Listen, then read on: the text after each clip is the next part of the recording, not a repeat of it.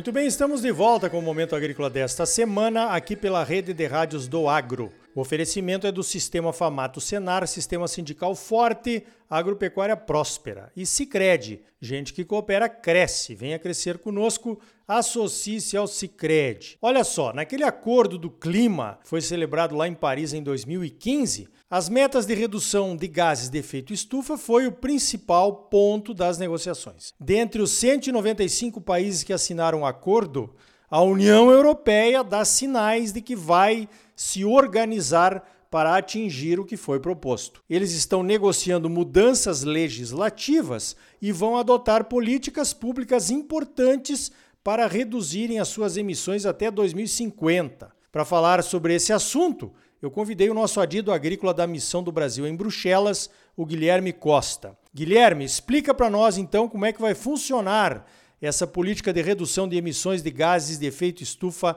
aí na Europa. Eles estão mesmo decididos a se tornarem carbono neutros até 2050? Bom dia. Bom dia, Ricardo. Bom dia aos ouvintes. E eu gostaria, eh, antes de tudo, de lhe agradecer pelo honroso convite é um privilégio poder estar com vocês e a oportunidade de participar desse programa de tanta relevância para o setor agropecuário. Olha, Ricardo, a Comissão Europeia, no lançamento desse pacote que eles designaram de Fit for 55, no contexto da política do Pacto Verde, o Green Deal, destacou né, que a Europa teria sido o primeiro continente a apresentar um roteiro concreto no sentido de se tornar neutro em termos de emissões. Na realidade, trata-se de um amplo pacote composto por mais de uma dezena de propostas legislativas né, que versam tanto sobre a revisão de disciplinas já existentes, quanto sobre a introdução de novos textos legais com o objetivo de reformular o marco normativo comunitário sobre clima e energia, tentando adequá-lo às novas metas da União Europeia em termos de mudança de clima.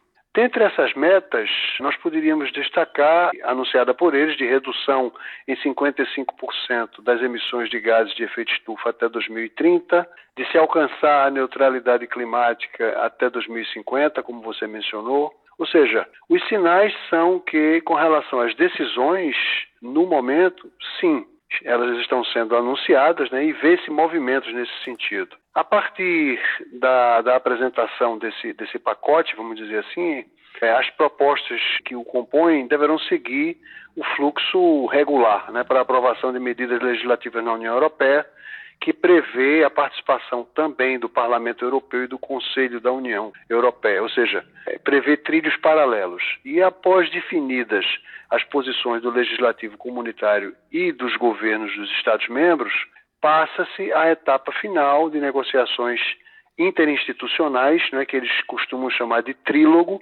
onde você agrega esses dois atores que eu acabei de mencionar, a própria Comissão Europeia. E há que se acompanhar o desenrolar dos acontecimentos é, de uma forma cuidadosa para poder se avaliar exatamente a efetiva implementação de medidas nos diferentes Estados-membros da União Europeia, principalmente ao considerarmos as diferenças que existem entre os próprios Estados-membros da União.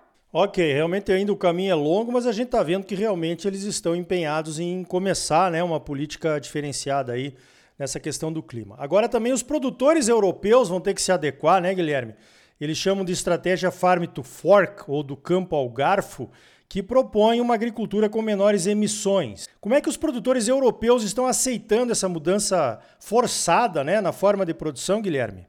É, a, Farm, a Farm to Fork, Ricardo, eu poderia dizer o seguinte, que ela, ela, ela está assim, no cerne do Green Deal, né? Bom, preliminarmente, é, Ricardo, eu acho que é importante a gente ressaltar que o conceito propriamente dito, né, do campo ao garfo ou do campo à mesa, é um conceito já presente e, e praticado né, na utilização de diferentes instrumentos relacionados aos alimentos. Né? É, por exemplo, eu me recordo muito bem da implementação do sistema de análise de perigos e pontos críticos de controle, o sistema HACCP.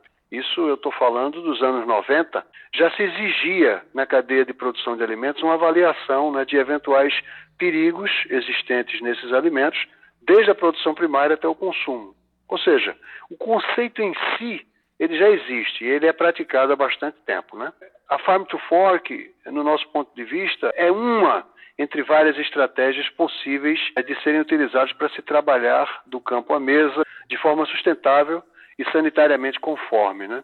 Quando você, por exemplo, avalia as metas estabelecidas pela Farm to Fork, redução de 50% no uso de defensivos agrícolas até 2030, redução de 50% na venda de medicamentos veterinários antimicrobianos para produção animal, incluindo-se aí aquicultura também. Redução de 20% no uso de fertilizantes químicos. Expansão da área de produção orgânica da UE para 25%, quando você considera a área agricultável do bloco. Tem-se notado uma preocupação de alguns Estados-membros da UE, exatamente por, pelas diferenças existentes, em poder alcançar essas metas. Né? quando você leva em consideração o estágio de cada um deles e o estágio do setor agropecuário de cada um desses Estados-membros. Né? Um outro ponto também que, assim, na nossa avaliação é importante levar em consideração com relação à estratégia é o alinhamento que se deve ter com as disciplinas estabelecidas pelos organismos internacionais de referência, como o Códex Alimentários, né, que o Brasil preside hoje em dia, como a Organização Mundial de Saúde Animal, a OIE. Né? Ou seja, é muito importante que as medidas eventualmente estabelecidas e utilizadas para se tentar alcançar esses objetivos da Farm to Fork estejam alinhadas às disciplinas dessas organizações, onde parâmetros relacionados, por exemplo, a defensivos agrícolas, a medicamentos veterinários, a bem-estar animal, dentre outros aspectos, ali eles devem ser discutidos e acordados multilateralmente.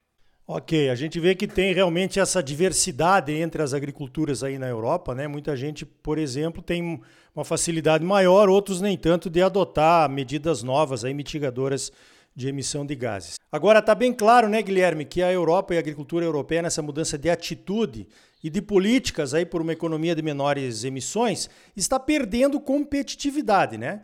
E eles já perceberam que será preciso então que os países fornecedores de alimentos aí para eles também possam adotar políticas semelhantes, nivelando então os custos de produção, por assim dizer.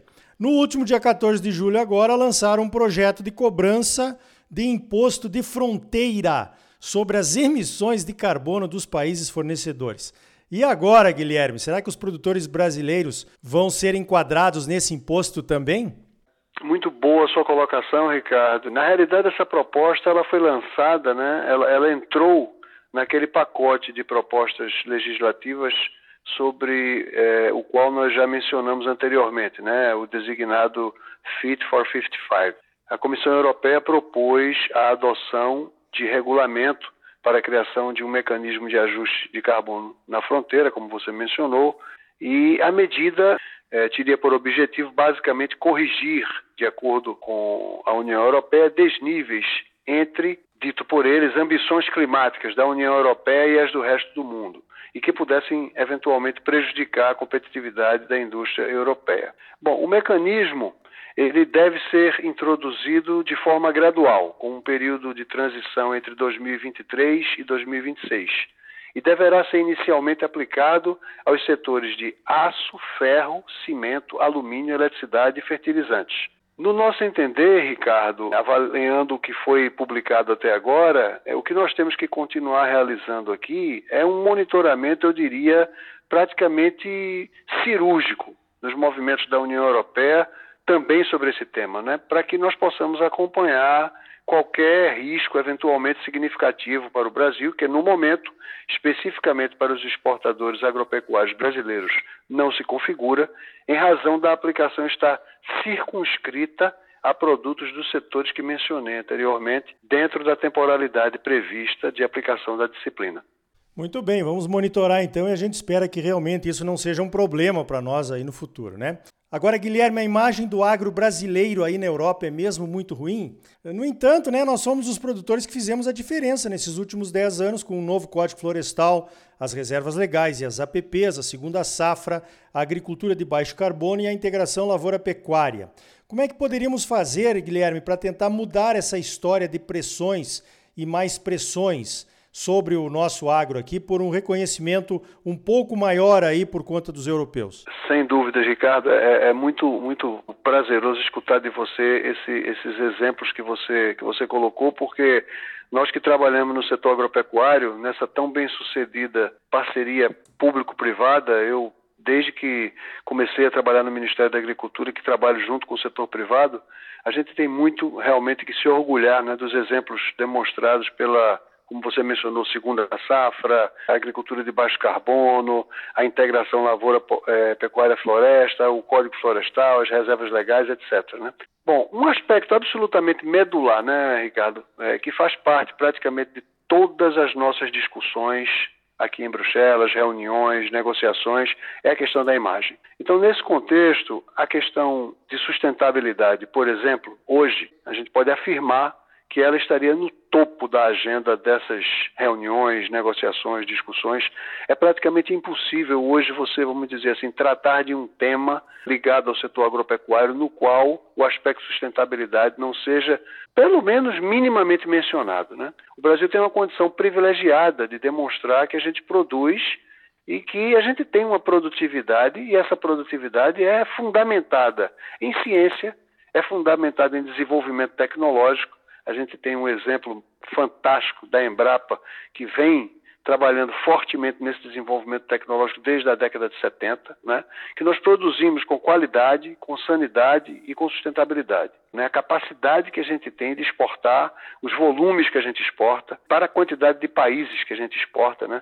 com os mais diferentes níveis de exigências, mercados muitas vezes com exigências restritivas, como nós enfrentamos em muitos momentos aqui, né? E é a capacidade que a gente tem de fazer com que o nosso produto chegue e garanta a saúde pública do consumidor estrangeiro e, da mesma forma, a saúde pública do consumidor brasileiro. A gente tem que lembrar do nosso mercado interno, que é um mercado enorme, absolutamente expressivo. Né?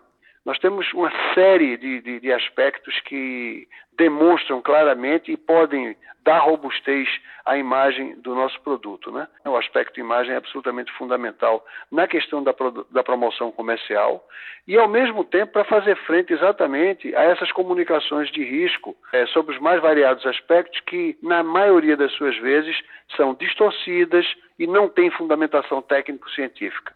Então, o que, o que a gente precisa é encarar isso aí como um desafio, porque realmente é muito desafiante, a gente sabe disso, né? mas continuar exercendo essa parceria público-privada que a gente tem tentado exercer e tirar proveito de todos os momentos em que a gente possa continuar nessa luta no sentido de fortalecer né, cada vez mais a imagem é, do produto brasileiro, que a União Europeia é um grande importador eh, de produtos agropecuários do Brasil. Né? Então, os próprios números respondem por si mesmos. Né? Muito bem, eu conversei então com o Guilherme Costa, ele é o nosso adido agrícola lá na Missão do Brasil em Bruxelas, que cuida da relação com a União Europeia. Guilherme, parabéns pelo trabalho e obrigado pela tua participação aqui no Momento Agrícola. Ah, obrigado a você. Foi uma grande honra e será sempre um grande prazer trabalhar com vocês. Muito obrigado pela possibilidade, pela oportunidade.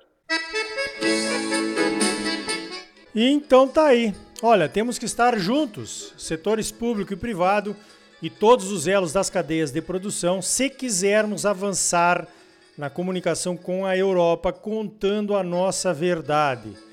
e essa do imposto do carbono, hein? Pode isso, Arnaldo? O que é que a Organização Mundial do Comércio vai dizer? Estou curioso. No próximo bloco, mais polêmica, nós vamos até os Estados Unidos saber como é que estão os conflitos pelo uso do herbicida dicamba e a soja a ele resistente. Essa soja resistente vai ser lançada aqui no Brasil na próxima safra. Sicredi é mais do que um banco, é uma cooperativa de crédito. E gente que coopera cresce, então venha crescer conosco. Associe-se ao Sicredi. Sistema Famato Senar. Mobilização total para garantir um agro cada vez mais forte em Mato Grosso. É bom para os produtores, mas é muito melhor para o nosso estado e para a nossa população. Não saia daí, voltamos em seguida com mais momento agrícola para você.